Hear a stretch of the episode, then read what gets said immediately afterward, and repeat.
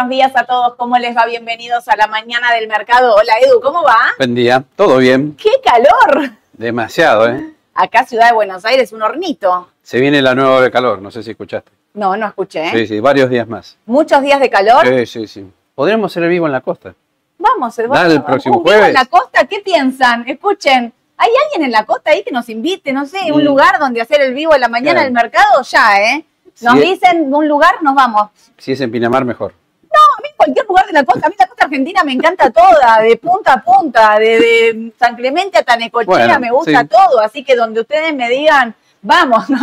estaría bárbaro. Sí, ¿qué lugar, te parece? Nos salimos de este calor y Ya nos mañana vamos- salimos. nos vamos a conocer gente nueva, me gusta, bueno. Soñar no cuesta nada, es gratis, así que podemos hacerlo tranquilamente. ¿Qué semana? Terrible, tenemos de todo hoy, ¿eh? Tenemos de todo. Hoy no sé si llegamos. Mira lo vamos, que te a, digo. vamos a llegar, vos sabés cómo soy yo, vamos a llegar, le voy a meter ahí. Pila, quiero agradecerle nuevamente a Mauro Massa, eh, analista bursátil de Bull Market, que ayer nos estuvo eh, acompañando en la mañana del mercado con Aye, una entrevista que, las que no, los que no la vieron vayan a verla porque realmente no tiene desperdicio. Habla de todo, de todo, inflación, dólar, bopreal, eh, petróleo, afuera acciones, eh, deuda, de bonos. Bueno, no, miren, hizo un mix de noticias realmente espectacular. Quiero aclarar algo. Ni Mauro Massa va a dejar Bull Market y va a venir a Raba, ni Sole ni Aye se van a, a Bull. Somos colegas, no somos competidores, basta, rompamos con esto, no somos competidores, compartimos clientes, hay mercado para todos y la finalidad de la mañana del mercado, él también hace un programa que realmente se los recomiendo, hace una- un, especial de recomendaciones mensual. El viernes lo hizo dos horas y media, te habló de todo, te dio un pantallazo mundial espectacular. La idea es que mm, acompañarlos a ustedes y que ustedes también escuchen otras opiniones. Por ahí había alguno de ustedes que no conocía a Mauro y ayer escuchó su opinión. Van a estar pasando un montón de ALIC por la mañana del mercado. Ya tenemos confirmado eh, eh, quién viene el próximo lunes y el otro lunes. Ya a mí la producción está, no saben, invitados todos los días. Ya tiene contratado un montón de gente apalabrada. Así que la idea es sumar, sumar la mañana del mercado, sumar opiniones y enriquecernos todos eh, para ver para dónde podemos ir en este mercado, que no es fácil. No es nada sencillo. fácil. Quería aclarar eso. Gracias nuevamente, Mauro, por haber venido. Un lujo haberte tenido con nosotros. Ahora sí, aclarado que Mauro sigue ahí, que nosotros no se asusta. Ya te digo que ya te habían armado a vos hasta un vivo con Mauro, una mañana especial. Con... Me encantaba igual, yo estaba para, estaba para hacer todo, pero no podemos, no podemos. Vamos a arrancar entonces con el dólar. ¿Qué está pasando con el tipo de cambio? Es tan raro el tipo de cambio. Llegó hasta ahí, siguió un poquito, ¿no? De los 1.300 habíamos dicho, y nosotros se pasó ahí 1.312. 35% en lo que va del mes, que es hoy día 20, 19. ¿qué día Estamos es a 23. hoy? Hoy, claro, hoy es 23. 23. Me quedé un par de días atrás. 23 hoy. Eh, ¿Esto Sí. frena acá o pensás que puede seguir? Eh, puede seguir un poquito más, ¿no? Me parece. ¿Puede seguir un poquito? Puede, depende, bueno, de las noticias, me parece. Depende de lo que suceda en el Congreso, ¿no? Mucho rum rum, ¿no? Hay mucho, mucho rum rum. Muchísimo. Depende de eso. Arrancó, mm, hoy a las 18 arranca el debate en el Congreso, ¿viste? Espera que me lo anoté acá. Eh, era hoy a las 18, ¿no? Espérame. Porque empieza a tratarse, hoy a las 18 comenzará a tratarse el plenario de comisiones en la Cámara de Diputados. Así que vamos a ver qué es lo que pasa. Vienen debatiendo, no se ponen de acuerdo en un montón de cosas. ¿eh?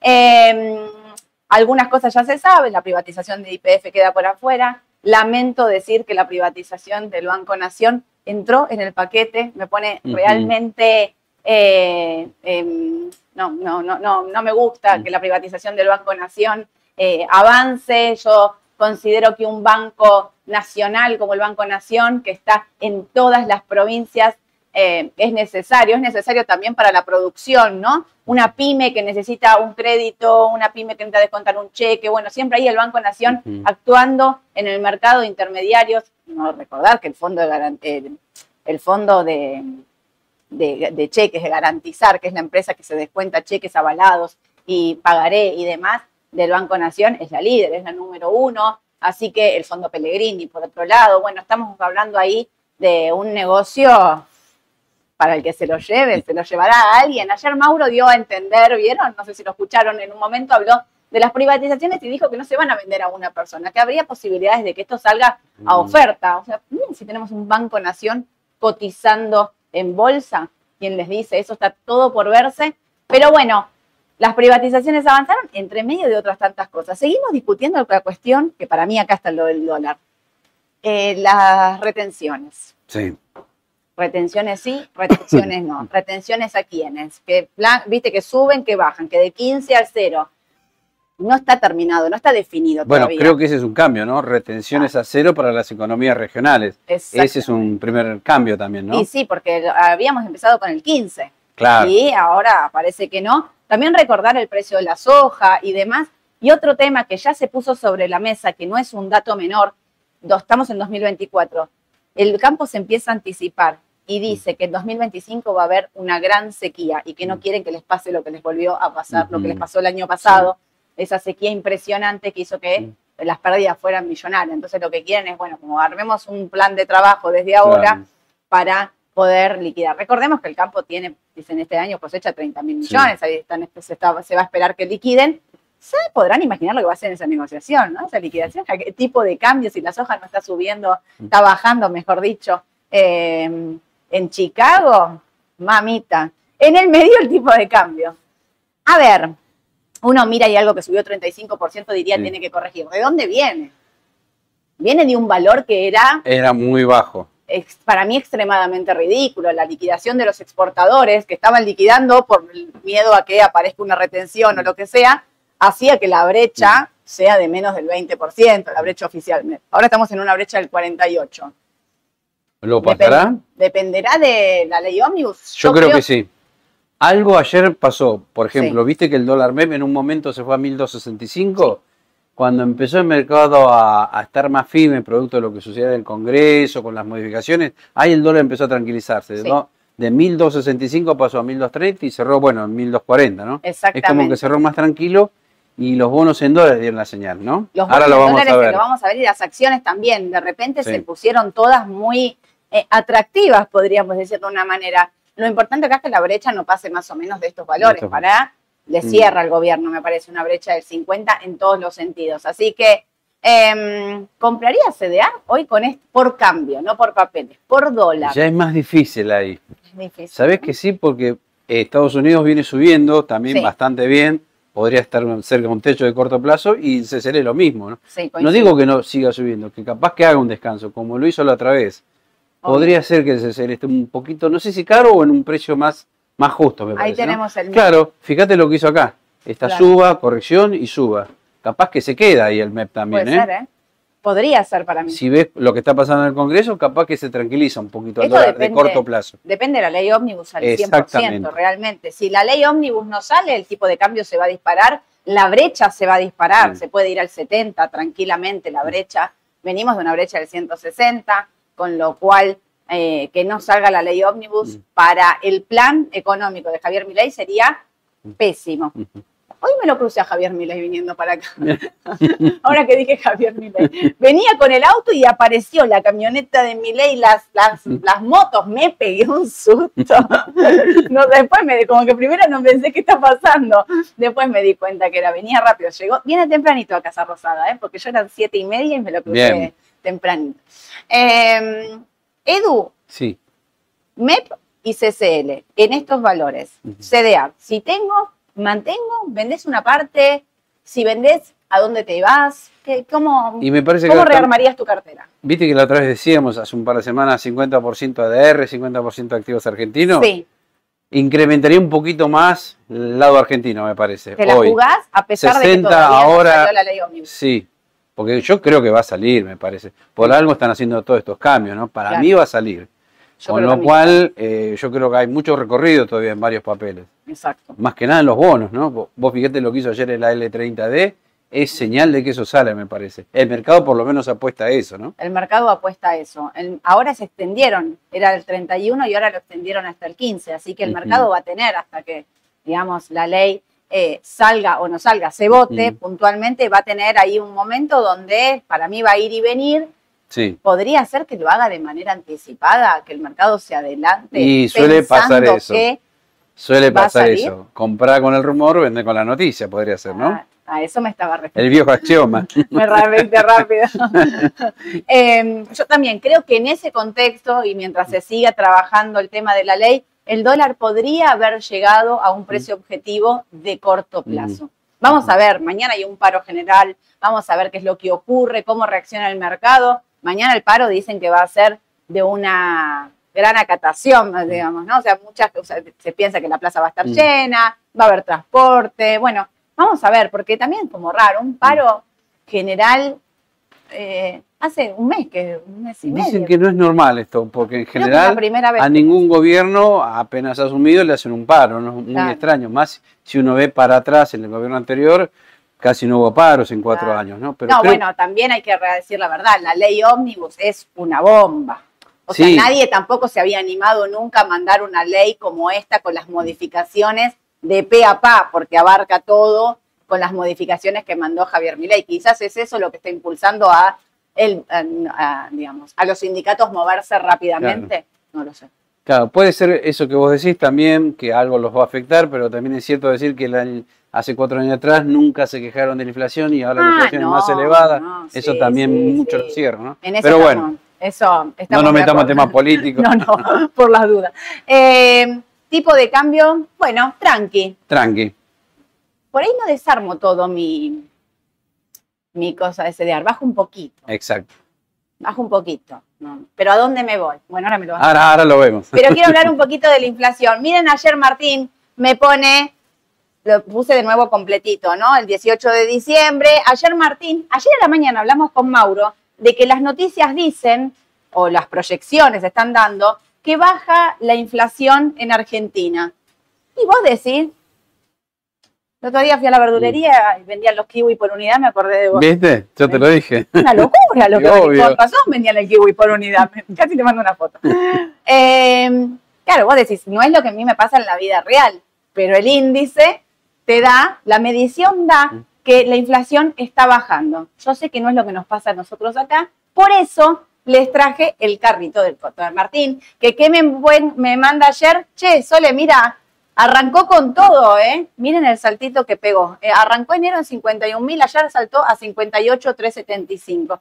Eh, 58.375. Había arrancado diciembre allá por, con 40 mil. O sea, fíjense, digo, traigo esto ¿por qué?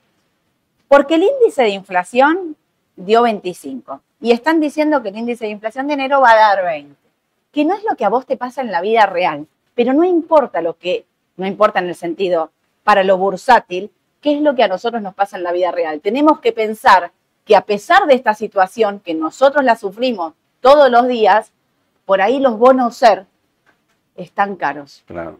que es lo que ayer hablábamos en parte con Mauro. Fíjense la curva corta, la parte corta que acá trajo Edu y la larga, ¿no? La corta está altamente negativa, con TIR del menos 80, menos 70. Eh, parecería ser que le- eh, los bonos tenían puesto en precio no una inflación del 20, Mucho a mi más. entender, Claro. tenían mucho más.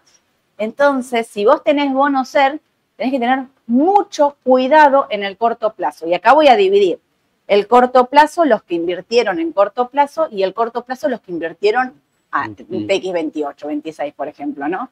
O sea, si vos compraste TX24 para agarrar la inflación Mm. alta de estos meses y demás, a mí me parece que con estos números de inflación de acá tenés que salir. Sí. No sé si vos, opinás lo mismo. Sí, sí, o a lo sumo si te gusta algún instrumento vinculado a la inflación, el DICP, por ejemplo. me Pero, voy más largo. claro, pero considero, y coincido con vos, y también con lo que dice Mauro, me parece, eh, tanto TX24, 25, 26 y 28 están un poco caros, sí. Con estos números de inflación. Con eso, claro, con este dato ahora que se agrega, porque vos fíjate atrás que hace un mes, sí, en mediados de diciembre, decían 30 para diciembre, otro tanto para enero, después dijeron para enero 25, y ahora la proyección es 20. O sea, es un buen dato para todos, ¿no? Que baje la inflación. Pero para estos instrumentos no es tan bueno, me parece. No, Así que ojo con los bonos con ser. No sé si es conveniente tenerlos ahora. yo del corto, del TX24, yo rajo. Si yo vengo comprado desde acá carísimo. o de más atrás, me voy de acá. Sí, Esto yo rajo, sí, pero rajo fuerte. sí. Si me voy a un TX26, fíjate que ayer ya, Ayer todos bajaron fuerte, ¿eh? este sufrió Todos. ayer. Este lo sufrió también. El TX28 también, hoy una seguidora por Instagram me escribía, tengo TX que compré en diciembre, me lo quedo, me lo entonces acá ahí divido. Si vos tenés un bono largo ajustado por inflación, Mm. En el corto plazo puede seguir corrigiendo, sí, claramente, porque tiene implícita una inflación mucho más alta de la que aparentemente va a llegar. Ahora, si vos tenés tu cartera diversificada, y me refiero a diversificación, CDR, bonos soberanos, acciones argentinas, en pesos no tenés nada que te rinda algo, no me parece mal mantener la posición de los TX de mediano o largo plazo, porque la inflación no será la del 30, pero estamos hablando de una inflación del 20. Claro. Y estamos hablando de que por ahí se puede estabilizar en una inflación muy alta varios meses, con lo cual esto puede tener una caída en el corto plazo, pero después a mediano largo tener un buen rendimiento. Por eso acá tienen que ustedes ver qué hicieron con su cartera y cuál fue el objetivo con el que lo compraste, Claro. ¿no? Digo, Creo que aquel tiene una cartera diversificada desde el 1 de enero. Quizás no le afecta esto. No. ¿Por qué? Porque subió el dólar MEP 30% más o menos. exacto. CDR algunos subieron más del 30. Acciones, hay acciones que subieron hasta el 40, 50 en lo que va de enero. Con lo cual, que un activo dentro de tu cartera no haya rendido muy bien, bueno, no te afecta tanto, ¿no? No. Podés bancarlo si querés. Pero el problema es si tenés 100% de la cartera en este instrumento. Ahí está el problema. No, no. Es lo que siempre machacamos, no tener todo eh, en un solo activo, siempre Tal cual. diversificar.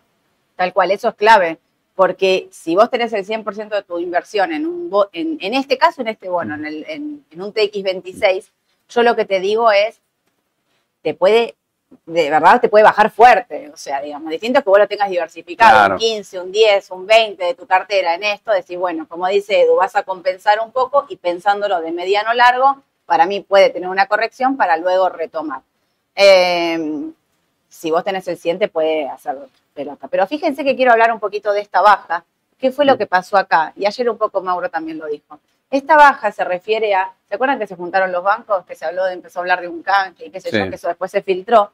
Y cuando se filtró, esto cayó fuerte. ¿Por qué? Porque lo que muchos piensan que puede llegar a pasar es que en un canje el, el Banco Central, el, el Ministerio, el, el MECON, Mm. lo que salga a hacer es licitar a un precio, a un precio real, no a la tasa que tiene. Exactamente. Y entonces, ¿qué pasó con el TX25? Bajó 30%. Exactamente. Y eso es lo que piensan que puede llegar a pasar con nuestros instrumentos. Entonces, para resumir, de corto esto puede corregir, los datos de inflación vienen siendo publicados o los estimados más bajos que lo que se pensaba, esto puede seguir bajando. Si lo compraste para especular con esos datos, tendrías que salir. Exacto. Si lo compraste de mediano a largo plazo, los largos mantener, los cortos igual salir, porque los cortos están extremadamente caros. El TX24 está con una TIR Mm. demasiado negativa, Sí. entonces nosotros nunca lo recomendábamos porque nos parecía que era caro, pero bueno, si alguno de ustedes lo tiene, me parece que es Mm. momento de rajandi. bueno, arrancamos con eh, lo- lo- los bonos soberanos, los que tienen ¿Qué? recorrido. Qué gran rueda ayer de los bonos soberanos. Qué gran rueda. Hacía rato que no veía esto, pero hacía rato. Y acá, eh, yo creo que más allá del gráfico que ven acá, el tema son los fundamental. ¿Por Ah. qué? ¿Por qué suben los bonos en dólares y tan fuerte? Por la expectativa que está generando esta ley ómnibus. Total. Ahora que el gobierno hizo las correcciones, mandó otra vez todo al Congreso. Bueno, ¿qué creen los mercados? Bueno, que ahora sí va a salir esto, con lo cual empezaron a apostar a los bonos en dólares porque eh, hay una expectativa, yo creo bastante cierta que esto salga, ¿no? No sé si será esta semana, la que viene, pero el mercado siempre se anticipa. Y es lo que pasó ayer, ¿no? Obvio. El mercado se anticipa y después, como les- yo les digo siempre, puede salir bien o mal. El mercado está pensando que la ley ómnibus sale. Si la ley ómnibus sale, ¿qué hay que comprar? ¿Qué hay que tener?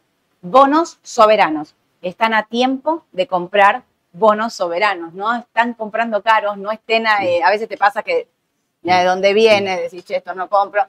No. Mm, Ayer Mauro habló de que él lo veía en junio julio a 60, el AL30 puntualmente. 60 dólares.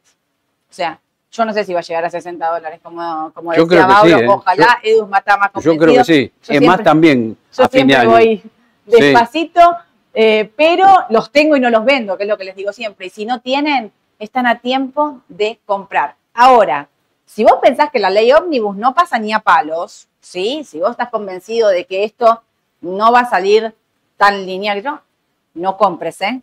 No compres porque así como Edu te está diciendo que la expectativa del mercado es que la ley ómnibus salga y que esto vaya para arriba, como todo, cuando el mercado hace una apuesta por blanco, si sale negro, la caída puede ser Sí. Mm. o que haga un poquito de Claro. ruido. Entonces, si vos lo que estás especulando con el corto plazo, bueno, como esto es una votación, no podemos saber qué es lo que va a pasar, yo, por la ley, te digo blanco o negro. Ujú. Por los fundamentals del bono, yo soy compradora, pero recontra compradora, ¿eh? Claro. no, no tengo Yo- dudas de eso. Yo también, porque más allá de la ley ómnibus, Sí. y esto ya lo dijimos varias veces, me parece que también el bono va a subir por otras cuestiones. ¿Qué pasa si mi ley logra bajar la inflación? Ahora está alta, 20%. Pero ¿qué pasa si en junio es el 10, el 9, y a fin de año es el 6, el 5? Ojalá, ¿no? ¿Qué pasa? los dedos, ojalá. Claro, ¿qué pasa si empiezan a acumular cada vez más reservas? Claro. ¿Qué pasa si hay, en vez de déficit, superávit fiscal? O sea, todas estas cosas es lo que el mercado está viendo más allá de la ley ómnibus, ahora de corto.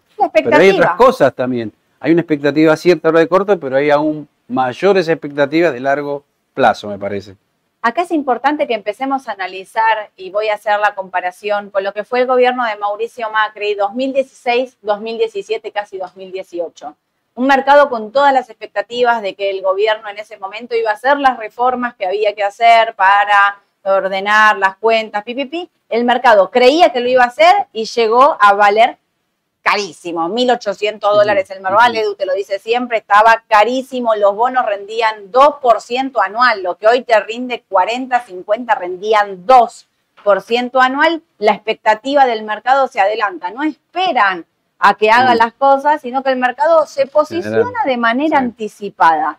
Después llega la realidad. En ese momento la realidad fue que no se había hecho lo que el mercado esperaba y el mercado cae para luego terminar de derrumbarse Exacto. en la elección 2019. Digo esto porque el mercado no es que tiene la certeza de que todo va a salir.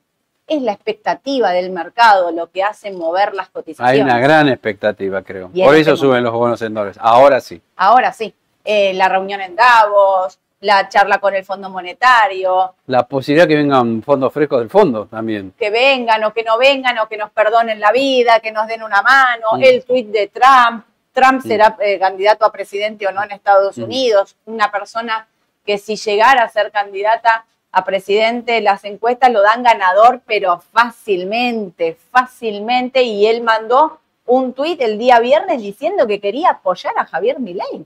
Y otro tema muy una. importante que todavía no lo dijimos. La tasa en Estados Unidos.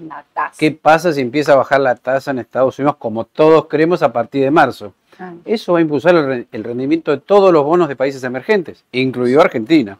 Así que ese es otro dato también a tener en cuenta. Y supongámosle que no sea marzo, que sea un poquito Mm. más adelante por los datos de inflación que están viniendo, igual que no haya expectativa de suba de tasa en Estados Unidos, va a hacer que los emergentes Exacto. empiecen un recorrido alcista. Sí, Todos. Habrá Sí, que ver qué pasa con China en el medio, ¿no? Porque emergente China, habrá que ver eh, qué es lo que ocurre. Pero acá sí. yo soy compradora. No lo dudo. Hoy trajiste uno más larguito. Claro, 38 porque siempre para- hablamos de la L30D, bueno, puede ser AE38D, AL35, hay varios, ¿no? Pero bueno, Sí. Miramos los más importantes, los que tienen más volumen, Me los que nos preguntan también, ¿no? Este es muy... pre- Siempre nos preguntan de este bono, Este ¿eh? nos preguntan un Sí, sí, tiene buen sí, cupón. exactamente. Eh, me gusta, esto está para comprar. Está para comprar y lo que dijimos también, todas las señales, media de 200 ruedas, la media de 21 barra 42, todas son alcistas. Sí. Y fíjate qué llamativo esto, mira, el MACD en cualquier Ah, momento sí. corta ahí, ¿eh? Yo creo que en 3, 4 días puede haber un corte de pancita dándote ahí. señal de compra, que por ahí te lo da tardío también, ¿eh? Y a veces pasa. A veces pasa. A veces pasa que te lo da, en el bono te lo da tarde a veces la, la- la recomendación. Bueno, y acá trajiste AL30D. Claro. Pusiste un 1 ahí, como, a ver, ¿qué pasó acá? Claro, Hay dos gráficos ahora de te- AL30D. Claro, no, no son dos gráficos. Apa, bueno, es un gráfico sí, y otra. sé, ahora, ahora lo vamos a ver. Esto, bueno, este dio señal de venta, ¿está por dar señal de compra? Exactamente, la estructura de este gráfico es parecida al- también a la Ahí. E38D. Es bastante parecida, pero este está mejor, me parece. Sí. Es como que capaz que mm, hoy o no sé, los próximos días podría ir a buscar los 41 dólares. sí. No Con está muy de- lejos, ¿eh? Es lo que hablábamos nosotros, Edu. Esta lateralización sin bajar era una excelente señal. No podía no salir. Y con poco volumen. Y ayer fue un volumen muy fuerte. Sí. Creo que fue un cerca de un 30 respecto del promedio de las últimas jornadas. Hubo mucho más volumen ayer en los bonos. Sí, sí, a mí me da, ahora sí, con esto suba ayer, bueno, vuelve a los 41. Exactamente. Y habrá que ver ahí qué ocurre. De corto. De corto. Yo creo que lo va a pasar. Yo también. No sé si esta semana o la que viene, pero lo va a Yo pasar. como, coincido con Así vos, que el que no tiene L30D, yo le sugeriría que tenga por lo menos un 20% de la cartera. AL30D, AL30 en dólares, en pesos, cómprenlo en la moneda en la que quieran, Mm. pero tengan una porcioncita de AL30 en su Mm. cartera, agárrense fuerte y no lo vendan, no lo vendan. En todo caso, diversifiquen la parte corta de la Mm. larga, la que tradean, la que qué sé yo, y si no, agarren y tenganlo. No, no tengan miedo. Y acá, ah, el cuadro. claro, esto sale de la página RABA, lo pueden Sí. consultar en cualquier momento. ¿Por qué te lo traje? Bueno, acá te lo está diciendo. Eh, media 200 ruedas, desde que cortó, 28% de ganancia te está dando. En el caso de la 21 barra 42, te está dando una ganancia del 16,7. Sí, Y esto es lo mejor de corto mediano plazo, porque si bien te dio venta el Macre todavía, te está diciendo en dos días voy a dar señal de compra. claro. Si el precio sigue ascendiendo, ¿no? Esto es una proyección. Esta es una clarísimo. proyección, Ahí te claro. lo dice, proyección del próximo corte en dos días. La compra. Eso es una buena señal, lo cual te permite inferir que me puedo adelantar. No voy a esperar dos días para comprar. No, Yo creo que voy a comprar. Si no compré ayer, bueno, pueden comprar hoy también, ¿no? tal cual. Pero las señales técnicas están también. A mí estos grafiquitos que están en la... Ustedes buscan la especie en Raba y abajo del gráfico eh, todos los papeles tienen esto. Para mí es genial. Hay mucha información muy buena acá. Porque Tenés cotizaciones de días anteriores, sí, tenés el flujo de fondos. Mira, tenés la TIR, 37%. exacto, 37%. Si vamos increíble. a un país en el futuro, no sé, de acá a un año, con baja inflación, superávit fiscal, y esto no, este rendimiento no, no va, tendría que rendir, no sé, el 12, el 15, el 10, con lo cual, si 15 baja mucho la TIR, el precio tiene que subir mucho. Exacto. Pero ¿sabes lo que me parece bueno? Muchos de ustedes a veces me dicen, che, Sole, yo no sé análisis técnico y demás. Este cuadrito resume en números lo que por ahí no todos saben aplicar en un gráfico. Si vos no sabés, ahora Mauro está preparando para que todos aprendan y sepan, pero si vos no sabés cómo en un gráfico poner el MACD, esto, el otro, bueno, no te preocupes, porque acá el número se está puesto, está vendido en la, acá este es importante que entendamos, la media de 200 ruedas es la línea esa roja que siempre, esta Sí. línea roja que siempre marca Edu, ¿sí? Las medias móviles 21, 42, la roja y la verde que está marcando Edu. Fíjese que dice que está comprado hace 59 días, está comprado y ganó un 16,74. Y el MACD, que es lo que dio venta acá y que es lo que Edu está diciendo acá, va a dar compra, te da una proyección de que va a estar comprando en los próximos dos días si el papel sigue moviéndose de esta manera. Si vos no sabés armar todo esto, no te preocupes, porque en este cuadro técnico lo tenés resumido. Exactamente. Entonces, es- para mí es genial, para Claro, no hay que calcular nada, sale todo de acá. tal cual, tal cual. Bueno, compramos. Sí. Compremos, le bajamos el martillo, compramos sin duda. ¡Ja, te quiero! Ah, qué tema este, por Dios. No se desesperen. El día miércoles, jueves. ¿Cuándo El jueves lo vas a ver el efecto. Claro, mañana lo hace, el jueves lo voy a ver. Eh, sí, Se vienen los nuevos ratios de los CDA. ¿Qué va a pasar? ¿Dónde tenía acá? Lo estábamos haciendo con Apple antes. Apple, punto 6. Apple, punto 6. Acá. El ratio actual es que 10 CDR de Apple equivalen a una acción de Apple en Estados Unidos. El nuevo ratio va a ser que 20 CDR de Apple van a equivaler a, un, a, un- a una acción de Apple en Estados Unidos. ¿Qué va a pasar en tu cuenta el día jueves? Si vos tenés Apple, vas a ver que Apple cotiza a la mitad de precio. y vas a tener menos plata en tu cuenta comitente, porque todavía el día jueves no vas a tener acreditadas las 10 nuevas, los 10 nuevos CDR que corresponden al nuevo ratio. ¿Sí? Entonces el jueves ustedes cuando entren a sus cuentas comitentes, no de RABA, de cualquier ALI, no entren en pánico porque lo que les va a pasar es que van a ver sus tendencias de CDR, de todos los CDR que les pusimos en el listado, en la descripción de, este vivo está, es, em, van a ver que sus cotizaciones bajaron. En realidad se les van a estar acreditando más CDR en sus cuentas comitentes, pero tienen que tener un poquito de paciencia porque hasta que se arman los CDR, caja de valores los distribuye, nosotros hay que distribuirlo a los clientes, back office va a estar laburando a full, pero ténganles un poquito de paciencia porque hay que hacer ese trabajo y hay que saber operar. Claro. Cuidado. Sole, me surgió una duda. ¿Es el miércoles o el jueves? Ahora me surgió esta duda. Ayer, el miércoles. O sea, el miércoles. Mañana ya sea ex todo. Ahí está. Ahí sí, gracias. Me tenía esta duda, ¿viste? Mañana arranca el día con el precio abajo, me dice uh No te... Mañana, entonces se van a infartar mañana. O sea, mañana cuando abran su cuenta comitente, no el jueves, mañana, cuando abran su cuenta comitente, van a ver que les va a pasar esto que yo les estoy diciendo. Tengan paciencia, se les van a acreditar más, eh, más CDR en sus cuentas comitente porque finalmente esto no modifica tu comitente. Pasas a tener más acciones a menor precio. Es exactamente igual. Exactamente igual, ¿sí? Pero bueno, había que aclararlo porque no todo el mundo lo sabía. Son un montón, ¿cuántos son? 30. 30. Walmart, Vista, ¿no? ¿Por qué me metieron a Vista? Ternium. Ternium. Pfizer. Pfizer, PepsiCo, Netflix. Netflix, llega el balance hoy. Hoy llega el balance. Hoy llega el balance de Netflix. Mercado Libre, JP Morgan, IBM, Exxon, estoy mirando, Bioceres, Barrick, Chevron, Apple. Uh, bueno, son bastantes. Son 30, son un montón. Bueno, no se asusten, va, a ocurrir eso. Acá estamos. Hora de la verdad. Otro temita interesante. Qué lindo que rebotó ahí, te dije, no tiene que cortar, no tiene que cortar. No cortó, menos No cortó, pero podría cortar ahora, ¿no? Para arriba. Claro, porque viste que los bonos argentinos en general también van de la mano de los papeles argentinos. Porque si uno ve que los bonos en dólares ayer subieron, bajó el riesgo país, bueno, ¿por qué no las acciones también eh, deberían subir, me parece, ¿no? Y podrían acompañar, el contexto actual. Así que los papeles que venían muy tranquilitos, lo que es ADR, quizás ahora le toca el turno. ¿Y ayer? Ayer me parece que vimos eso. Lo importante para mí es que no cortó esos 8.70 claves en el mercado para el Merval en dólares, que no lo cortó. Y bueno, ahora tendrá que pasar estos 9.50 para volver a retomar el camino de ir a buscar los 1.000, 9.80, 1.000. ¿Sí? Muy, sí. muy de cortito, ¿por qué? Porque lo estamos mirando porque eh, no pudo varias veces. Fíjate que intentó, pi, no pudo.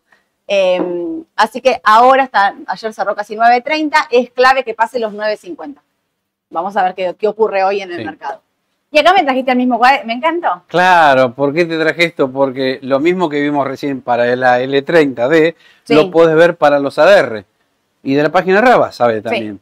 Entras a indicadores, marcas lo que es eh, ADRs argentinos y te va a traer todo esto que ves acá.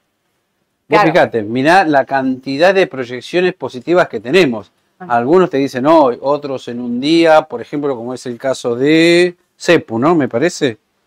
CEPU 2. CEPU 2, ¿no? o Cresud, en un día te está dando señal de compra. O sea, hay mayoría de proyecciones que desde el punto de vista técnico te están diciendo hay que comprar de corto y mediano plazo. Exacto. La tendencia, miren esto, estaban todos vendidos muy poquitos comprados y casi todos vendidos. Lo que te está diciendo Edu es, che, mirá cómo está habiendo un cambio de tendencia en el mediano plazo, eh, en el corto mediano, podríamos decir, que el MACD está dando proyecciones eh, de compra en todo. Compra hoy, mira, Macro te dice que compra hoy. Cresud compra en un día, Edenor compra en un día, Galicia compra hoy, Pampa en tres, Teco hoy, TGS en dos, Tenaris en cuatro. Bueno, Superville, Despegar, eh, ¿cuáles son estas? Eh, Loma, Loma y Francés. Fíjense la que más largo tiene. ¿Cuál es? IPF. IPF, que es la que ayer no traccionó para Exactamente. nada. Para nada en la suba de todos los papeles locales. Pero lo que les está queriendo decir Edu es, che, cuidado que el mercado, lo que les dijo antes, se está empezando a anticipar, está apostando por una salida de la ley ómnibus idea y arranca. Y acá lo ves. En todos los papeles. Y es más, me plantearía si no conviene salir de los papeles del panel general que habían subido mucho. ¿Te acordás que veníamos diciendo? Acá músicas pampiana, metro, gas, bueno, una serie de papeles que subieron muchísimo y que uno puede decir, bueno, ¿no será que ya le toca el turno a los ADR ahora? Que y no esos papeles nada. que subieron mucho, ¿ya está? Yo me plantearía eso, ¿no? Ahora. Me gusta ese cambio. Mm, Me gusta ese cambio, ¿eh? Bueno, acá tenés, Galicia. Eh, ayer nos hizo ese ole de nuevo, fue a los 18.50, cerró 18.19. Qué importante es que confirme, que pase esos 18.70. Exacto. Si querés ser meticuloso y específico, Galicia para salir tiene que pasar los 18.70. Es clave para la continuación del mercado en general, ¿eh? te digo, está todo así. Em, ¿Esperás para comprar Galicia? ¿Te la jugás de antemano? ¿Cómo la ves? Yo me jugaría a comprar algo ahora. ¿Por qué? ¿Sabes lo que creo? ¿Qué? Que con estas noticias de lo fundamental, los AR deberían subir, bancos, energética. Y si lo veo desde lo tengo, viste que nosotros siempre decimos, cuando ves una línea acá que no la puede pasar, va otra vez, no puede, va otra vez, no puede, intenta nuevamente, no puede, se cae.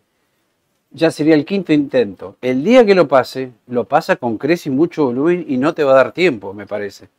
Por eso trataré de adelantarme hoy, me parece. Si es ¿Podés que no compré ayer. parte? O comprar una parte, claro. Una parte te la jugás hoy y otra parte esperás a que A confirme. que confirme, sí, ¿por qué no? Si no ser más conservador, claro. si no le estamos dando mucha manija también, ¿no? Tranquilidad, tranquilidad. No aceleremos Sí. a la gente que si no. Eh, para mí, yo acá te decía, para mí es una buena señal y que no perfore esos 15.50. Me parece que era un soporte clave que había que tener, no había que cortar y me parece que era lo más importante. Y ahí tenés los 18.70 como primer resistencia eh, claves. Es clave esa. ¿sí? Bueno, sigo. Mirá Y Banco Macro. macro. es el mismo caso y Igual. macro está mejor. Porque fíjate que no le falta mucho para pasar los 31 con 30, sería más o menos, ¿no? Sí. Lo veo mejor a macro, ¿eh? ¿Te gusta más Respecto Macro? a Galicia, sí. Los dos son buenos. Me da la impresión que esta está mejor. ¿Sí? Por lo menos la estructura, ¿no es? Sí, la estructura. Está más cerca, me parece. Es verdad, Está más cerca. es verdad. Mm. Me gustan las dos igual. ¿eh? Sí, sí, las dos son buenas opciones. No, no, pero ese, me gusta más macro. ya saben, macro Galicia, Galicia. miren, lo sacaron hacia el toque, ¿no? y acá, Y acá te Edenor. traje dos gráficos de Denor. ¿qué es eso? ¿2000? Y acá estamos 18 hablando, es eso, ¿no? claro, Sí, lo que siempre claro. decimos, el Merval de 1.800 60 dólares, dólares. cuán lejos quedó, ¿no? Mirá el caso de Denor. ¿Cuánto llegó a valer? Como 60. 60 dólares, una locura, ¿no? ¡Qué locura! Así que si es por recorrido y si es por AT, tenés un montón. Pero Pero bueno, vamos a ver ahora qué pasa en el corto. los 20 con 32 son una resistencia clave. Exactamente, sí. ¿Los tiene que pasar? Sí, los tiene que pasar. Y otro dato muy importante para Denor es, el 27 de enero viene la audiencia, Sí, la audiencia pública, que ahí se define el tema de las tarifas. sí. No sé si te acordás lo que pasó con las gasíferas. Antes de la audiencia pública empezaron a subir Es muchísimo, verdad. porque empezó a trascender el porcentaje de aumento. Sí, No sea cosa que acá en Denor ocurra lo mismo. podría ser. Podría ser. Falta poco para el 27 de enero. No tengo Edenorte. ¿Vos qué me aconsejarías hacer? Edu, ¿me recomendás comprar Edenor? ¿Sí Estas, esta es una opción, me parece, más agresiva, o? Más agresiva. Si con mayores posibilidades de ganancia. agresivo, me recomendás comprar. Si Sí. no, no. No, si sos un perfil agresivo y querés jugártela con algo, eh, yo creo que esta es la opción más agresiva respecto a los bancos, me parece. Perfecto. O del resto de los papeles energéticos, ¿no? Mm. ¿A vos te gusta? ¿A vos le ves? Sí, yo lo veo, lo veo. Lo veo porque puede repetir el mismo recorrido que hicieron las gasíferas. ¿Vieron esa cara? O no? por lo menos una parte, por lo menos, ¿no? Una partecita. Una partecita. ¿Te la jugás con algo? Sí. Depende del riesgo de que cada inversor quiera tener, vos decís, esto va. Esto va. Perfecto, clarísimo. Y acá te tenés tu querido hipotecario. Mirá. Bueno, ¿qué porque hizo? tenemos miles de preguntas de hipotecario, ¿viste? Montón. Miles, todos los días nos hacen preguntas de hipotecario. Sí, Por hipotecario, ¿vos te acordás que la empezamos a nombrar tímidamente allá por fines de diciembre, cuando salió esta ley ómnibus? Que ahí me acuerdo de Alejandro, bueno, Sí. ahora está de vacaciones, le mando un saludo. beso, Ale. Me dijo, mirá que eh, van a privatizar empresas públicas. En ese momento se habla de IPF, Banco Nación y también de Banco Hipotecario, porque el Estado tiene una participación muy grande.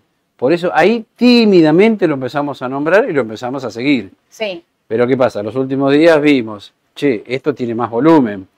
eh, en función del último trimestre, esto puede valer mucho más de lo que está cotizando ahora. Me acuerdo que en esta área, 122, dijimos, si cruza ese nivel, bueno, ahí sale hipotecario. Y lo Sí, hizo. Lo hizo. Todo Así- mérito tuyo, Edu. Todo mérito tuyo. Todo, y viste que todo, te dije, por ahí es la nueva Semino también, no sé, viste. Me viene quemando la cabeza. Al tanto me quemó la cabeza que me hizo ir a mirar realmente y a estudiar. Dice Sí, estudiar sobre hipotecario, es más, tenía- creo que viste la plataforma de Milei y ahí hablaba el tema hipotecario Voy a también. buscar a ver si todo eso.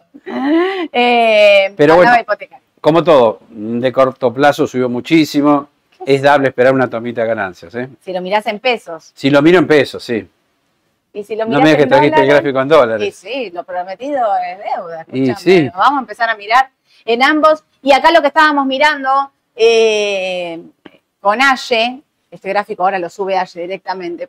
Mira, a los 20 centavos de dólar le queda un poquito todavía, que es el primer objetivo. Mm.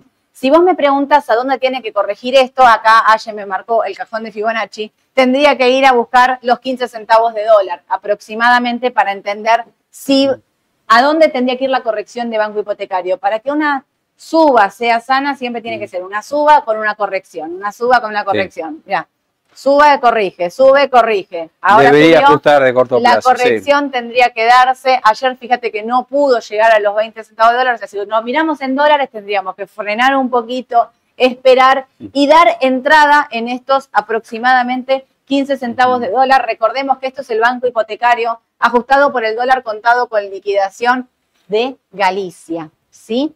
Para que tengamos presente. Fíjate de dónde salió, lo respetó perfecto. Mm. ¿ya? Lo que hizo fue Bien.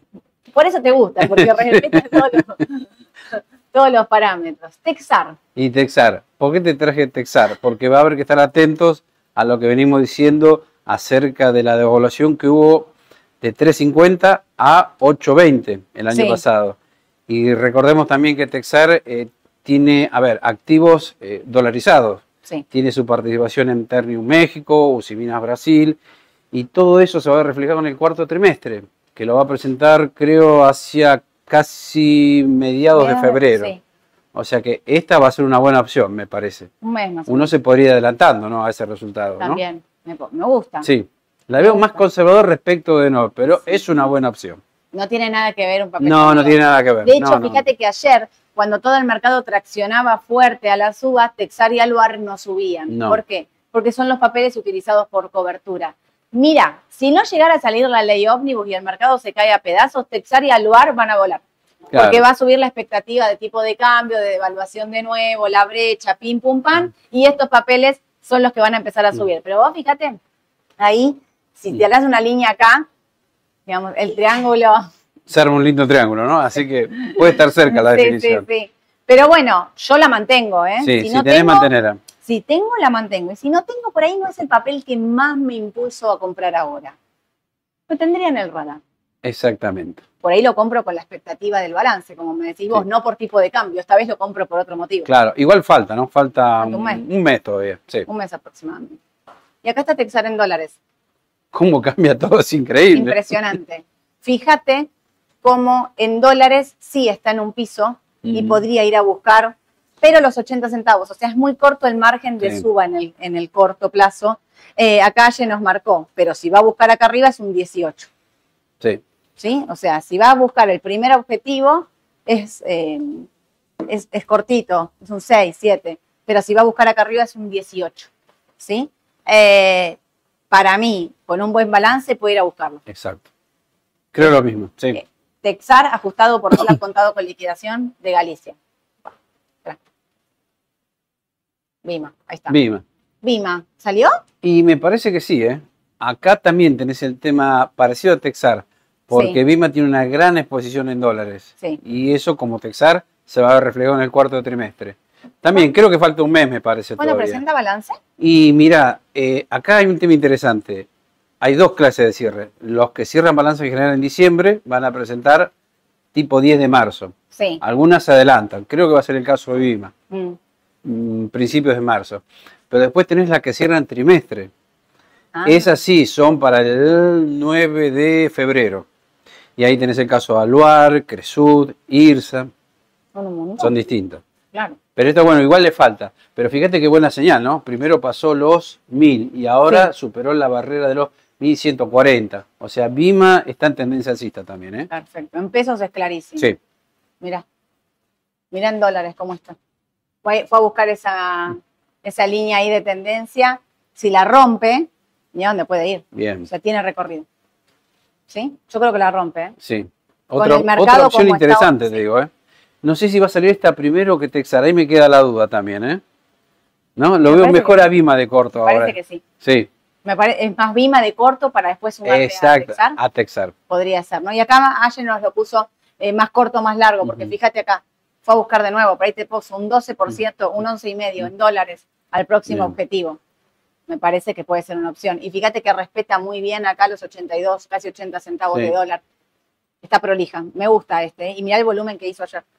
Es otra, bueno, esa es la buena señal, ¿ves? Siempre tengan en cuenta el volumen. Es fundamental en una tendencia alcista. Clave. Bueno, y acá no. ¿Terminamos Argentina? Creo que sí. Bien. Mirá. ¿Venimos bien? ¿Qué hora es? No sé, para ahí 31, olvídate. Estamos, espectacular, espectacular. QQQ, tecnológico. Sigue. Sigue. Vienen los es balances. increíble, sí, vienen los balances. Ojo, hoy viene Netflix, repetimos, Sí. que también Uh. es a todo nada. Dios. 10 arriba, 10 abajo, mañana. Eso aparte no lo puedes medir. Tiene suscriptores más menos. Sí. Viste que decís una cosa que a mí me pone nerviosa. Porque no es algo que uno puede estar viendo un balance, Mm. cómo viene una proyección. Es cantidad de seguidores, básicamente, eh, de suscriptores, ¿no? Ujú. de, suscriptores en, en Netflix. Pero bueno, ¿será o no será? Y acá, ¿qué puede pasar? Porque digo, ¿Y no vendrá una toma de ¿siguió? ganancias? Porque fíjate que fuerte la suba que hizo, mirá, ¿eh? Y pasó los 4.13 así como un saque. como nada. No pidió permiso, los pasó como si nada. Yo pensé que iba a aumentar mucho más todavía, Yo también. sin una suba importante. Pero bueno, no sé si está la expectativa de la suba de tasa que se traslada a marzo. Sí. Y, y falta mucho para marzo, ¿no? Sí. Así que para mí debería corregir algo en el corto. No entras. No, ahora no. Por eso lo tengo en cuenta para los CEDAR este tema. ¿eh? Obvio. Claro. Y si el dólar no tracciona. Y si el dólar no tracciona, los índices no. Por eso prefiero más activos argentinos ahora. Perfecto. Me lo dejaste re claro igual eso. ¿no? y acá tu TLH, mira TLH. cómo empieza a rebotar. Bueno, ahora sí. Ahora sí. Fíjate, a ver, acá hay un tema interesante con las resistencias, los soportes. Sí. ¿Por qué? Porque yo veía que iba a llegar a 111 y no llegó. Mm, Llegó ahí a la zona de 109.50. sí. Por eso esto no es una ciencia exacta. No. Esto es análisis técnico, se basa en probabilidades y a veces no testea por ahí los números que uno quiere. Pero bueno, así es el mercado, es imperfecto, ¿no? Obvio. Con lo Sí. cual, en la baja me parece que pasó lo mismo. El número esperable era 103,30 y no llegó, fue 103,70, pero ahí rebotó. Con lo cual me da la pauta que se acabó la baja de corto plazo en el. TLH. Coincido. Me parece que es momento de retomarlo ahora. Sí. Si no lo tenés, Si no lo tenés, comprá. Si lograste salir por esta zona, ya iría retomándolo. totalmente. Bueno, y acá LWZ. acá te traje- Índice de Brasil. Claro, índice de Brasil. ¿Por qué te lo traje esto? Mirá lo que es desde el 2008-2009. Sí. lo que es esto, ¿no? Lo que hizo Brasil, si vos pones el gráfico acá del QQQ, te querés matar. Sí. Porque si mientras las tecnológicas iban así para... Uy, perdón, No, no, tranquilo. reduje. Se asustó de lo que dije. Le diste miedo. Claro, le di vida. No quiere que lo compares. Claro, me vas a matar ahora. Mientras las tecnológicas se hacían así, el DWZ hizo así. Terrible. Perdiste en el largo plazo acá un montón de dinero en dólares. Impresionante. Por eso, igualmente ahora la duda que tengo es si después de esta tremenda caída en años no viene la recomposición. Creo que se va a ver mejor en el otro gráfico, más Perdóname, de... mirá esta línea. O sea, esto es 2010. Sí, Mirá dónde estamos. Y ahí lo tenés. Mirá. Acá está. Esta línea llega hasta acá. exactamente. Fíjate si no está la posibilidad de que ahora sí salga Brasil. No digo que vaya a salir. Yo me plantearía la posibilidad de seguirlo, por lo menos, ¿no? Yo lo seguiría. Sí, porque me llama la atención esto que hizo, ¿ves? Mira, mínimo este no lo, no lo llevo a testear más. No. Es como que está haciendo mínimos crecientes, ascendentes. Sí. Esa es otra buena señal. Si lo respeta acá en la zona de 32 dólares, y podría empezar a creerle un poquito, me parece. Obvio. Para mí la clave está en que no perfore la media de 200, Ujú. que rebote acá y que vaya a buscar estos 35. Cinco. Si corta esa línea de 35, Ahí sí salió Brasil. salió Brasil. Después de ese año de estancamiento, ¿no? EWZ es el índice de Brasil que abarca todas las empresas más importantes. Yo lo recontra Sí, seguiría. sí. Si sos de un perfil de riesgo y te la querés jugar ahora, bueno, podría venirse un rebote. Porque claro, igual un rebote puede venir si respeta la Sí. media de 200, ¿no? Si respeta la media de 200, ahí ahí puede puedes tener un rebote, sí. un rebote. Pero, digo, para cambiar la tendencia tiene que pasar esos 35. Exacto. Clave. Bueno, y esto es lo que Y acá está eh, la sección nueva que es papeles que no traccionan. Sí. Bueno, les presento el ETF FXI, para aquellos que no saben, es el fondo de acciones chinas, Sí. que también viene estancado desde hace, a ver, Mira, 2008, igual que Brasil está más o menos. Con la diferencia que acá me parece que no hay posibilidades de ningún rebote. No. No, vos fíjate lo que hizo las últimas jornadas el FXI. Fue a buscar el mínimo este, cosa que no hizo Brasil. No. Por eso, no veo ninguna posibilidad de compra de mediano y largo plazo acá. están tomando muchas medidas. Mira, en China cortaron la venta en corto, que también eso pensaban que les podía dar un repunte en el corto plazo, porque cuando vos, o sea, la venta en corto es que para y baja, ¿no? Todos venden, venden, venden. Cuando vos cortás la venta en corto, ¿qué hacen? Los que estaban vendidos en posiciones tienen que salir a recomprar. No pasó. Y ahora sale China a recomprar acciones para sostenerlo. ¿Viste? Pero la verdad está durísimo. Está muy mal el mercado de China. La economía de China está muy mal. Pésimo, pésimo. Por eso esto mejor no hacer nada. Por más que haya bajado mucho, me parece. Uno podría pensar, uh, pero mirá los mínimos en los que está. La verdad es como dice siempre Edu, que esté en un mínimo no quiere decir que ese papel puede seguir o Mm. ese índice puede seguir, porque la verdad es que eh, no tiene nada, ¿qué fundamento tiene para darse vuelta? Ninguno. no. Hoy ninguno, Ninguno. Hoy ninguno. Habrá que seguirlo de cerca para ver en qué momento será una oportunidad. Sí. Quizás lo sea, pero no lo recomendamos Por fundamental, no. absolutamente. Bueno, mira, Bueno, llegamos. 36. Parece mentira, pensé que no íbamos a llegar.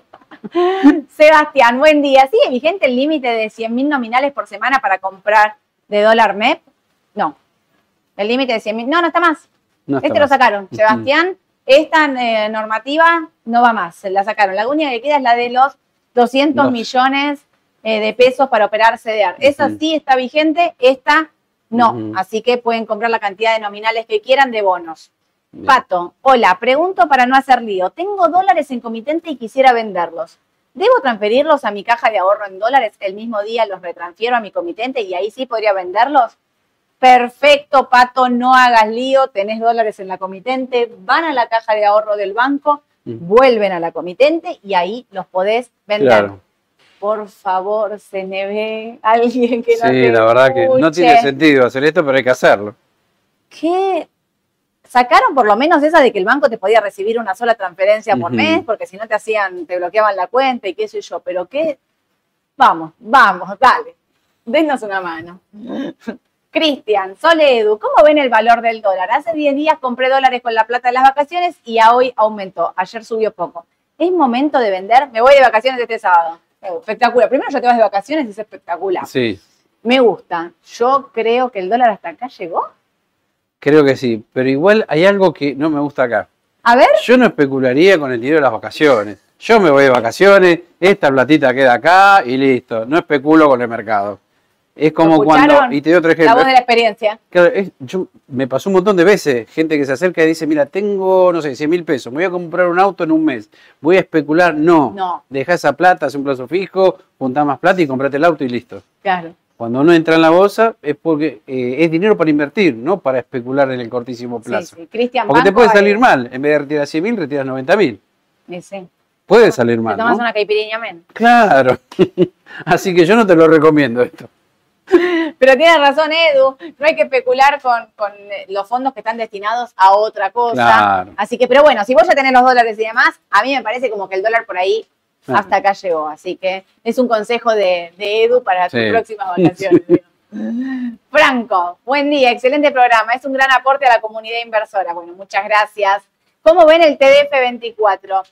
Mira, a mí los duales me recontra gustan todos. El que digo, ¿cuál es el que menos expectativa tiene? Es el TDF. ¿Por qué?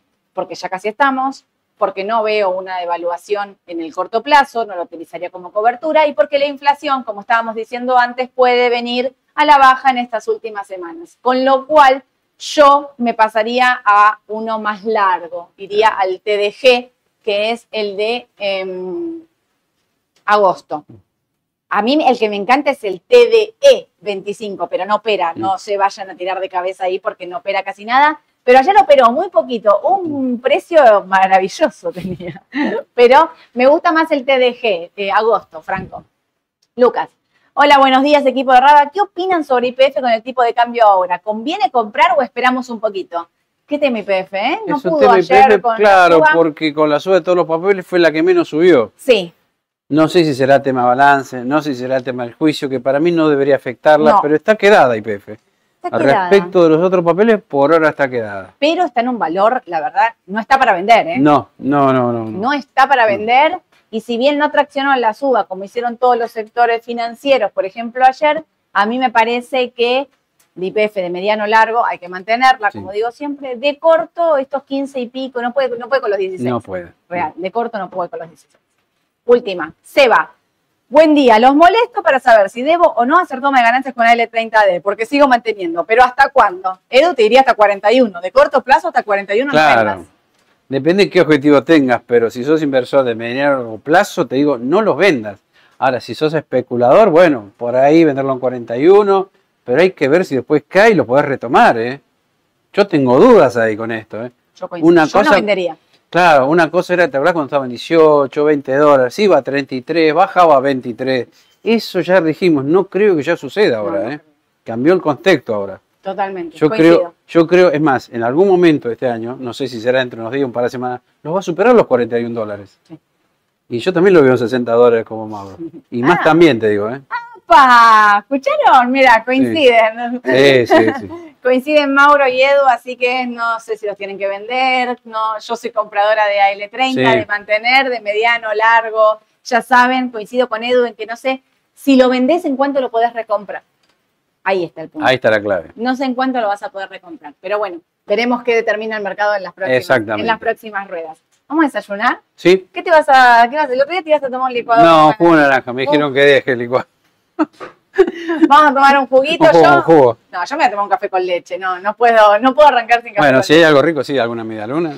Y no sé, fue el cumpleaños de, de Bianca. Ah, bueno, vamos a preguntar algo de, de claro para comer, seguro algo va a haber. Así que, y si no, le estamos diciendo, Bianca, anda a comprar algo para comer porque tenemos que desayunar. Que tengan un excelente día todos, cuídense mucho, mañana hay paro, estén tranquilos, todos serenos, vamos a ver cómo transcurre la jornada, nos vemos. Los chicos en la radio están a la mañana, 9.45 no se los pierdan y nosotros con Edu nos vemos el jueves 9.45 para contarles las noticias más importantes. Denle like, no sé cómo vienen con los likes, venían medio ahí, vamos, gente, denle like a esta publicación así cada vez llegamos a más gente y suscríbanse al canal de YouTube. Chau, chau.